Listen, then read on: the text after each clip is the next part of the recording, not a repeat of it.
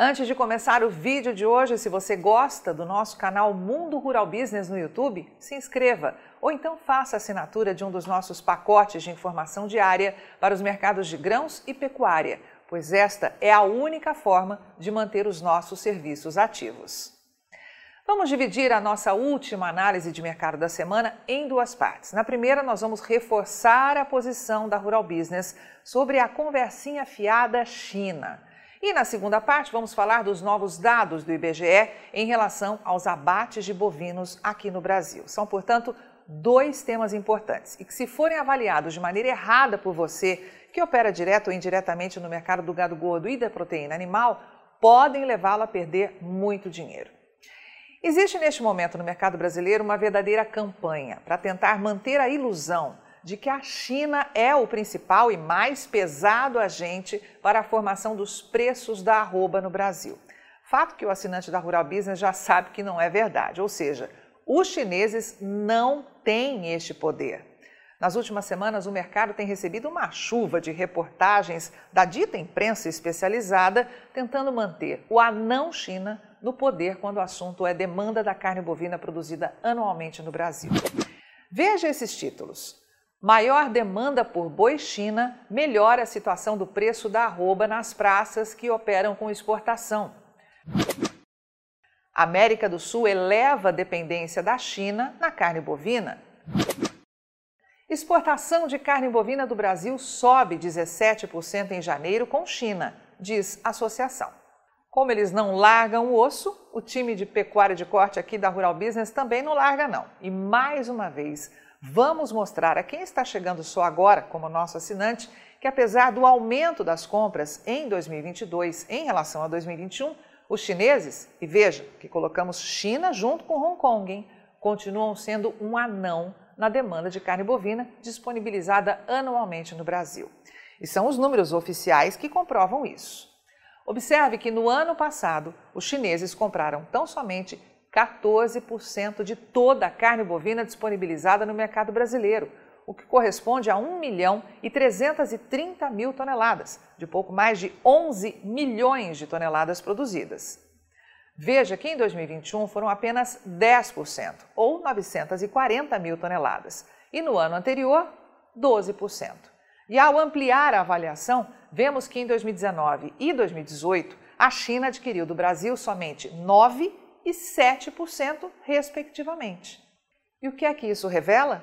Que nos últimos cinco anos, os chineses foram responsáveis por comprar apenas 10,4% em média da carne disponibilizada no Brasil. E tem mais uma informação importantíssima e que não é divulgada por ninguém por aí. Você que está chegando agora para acompanhar as análises diárias da Rural Business, sabia que os chineses não pagam bem por essa carne? Já que o que eles gostam mesmo é de carne de vaca barata? No ranking de 121 países que importam o produto brasileiro, sabe qual é a posição que a China ocupa quanto ao valor pago por tonelada? A 44ª posição, meu amigo. Tá bom para você? E como a gente sempre faz questão de reforçar, os chineses são os que mais importam em volume sim, mas graças ao trabalho da equipe de pecuária de corte da Rural Business, cada vez mais agentes deste mercado ficam sabendo que um país que, na média dos últimos cinco anos, demandou apenas aí 10% da carne disponibilizada no Brasil, não tem poder e qualquer peso para direcionar os rumos de preços do boi e da vaca gorda. Isso é problema somente para frigorífico exportador que é dependente do mercado chinês.